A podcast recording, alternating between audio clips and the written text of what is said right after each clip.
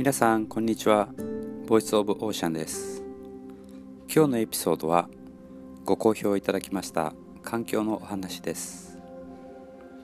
以前アップさせていただきました環境への取り組みに関する提案ご拝聴いただいた皆様から嬉しいご意見を多数いただきました。本当にありがとうございます。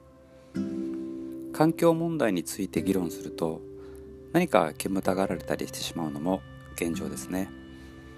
ちょっと意識高くてかっこつけているとか思われたり今日は環境問題がもっともっと身近に感じてどんな世代でもイメージしやすいお話をしたいと思います。とその前に皆さんは SDGs という言葉をご存知でしょうか？これは国連が目標としてまた地球全体の人類の取り組みについて定義したものです。気になる方は SDGs で検索してみてください。では身近に感じられる環境問題のお話をしたいと思います。よくネットや雑誌またテレビなどで環境保護への興味を持ってもらうために数字を使うことが多いですよね。昨年と比べて何パーセント増加とか温室効果ガスが何パーセントとかとにかく本当に数字ばっかりですよね。数学数字に興味がないとなかなか理解するのは難しいものです。いろいろな学者さんや有識者の方々が何年もかけて調査した数字ということはなんとなくわかるんですけども連日聞かされるとなんだか慣れてしまって麻痺しちゃうもんです。またかとか分かってるんだけどねとかそんな難しい数字。今から僕もある数字を言いたいと思います。でこの数字はなかなか皆さん知らない数字だと思います。知らなかった方にはその数字にかなりびっくりされると思います。本当に単純な数字です。疑心暗鬼もすると思います。そしてもしあなたが友人に環境問題のお話をちょっとしたいなと思った時にこのお話をすると結構ダイレクトに皆さんに届くかもしれません。そして今地球の置かれた状況が自分のことのように感じるような数字です。しかしその数字は大人も子供も環境問題を最も身近に感じてイメージしやすい数字だと思います。ちょっと前置きが長くなってしまいましたがじゃあお話ししますね。皆さんの体内の水分量の割合地球の水分量の割合とほぼ同じということをご存知でしたか？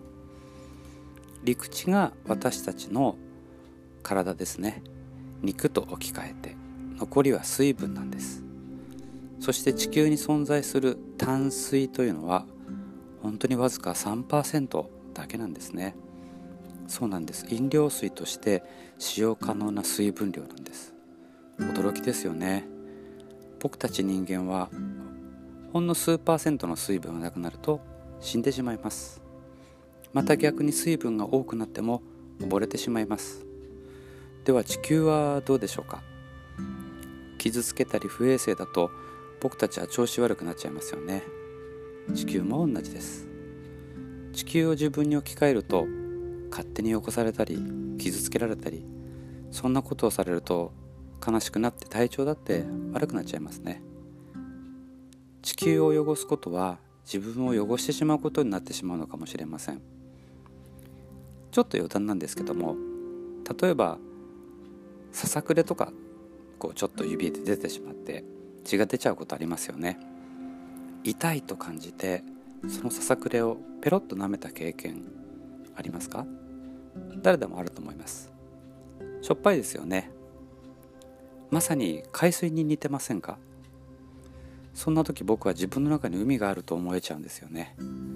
そして実はこの血液の塩分この塩分は僕たち人類が誕生したとされる40億年前の海水と成分がとっても近いらしいんですよね。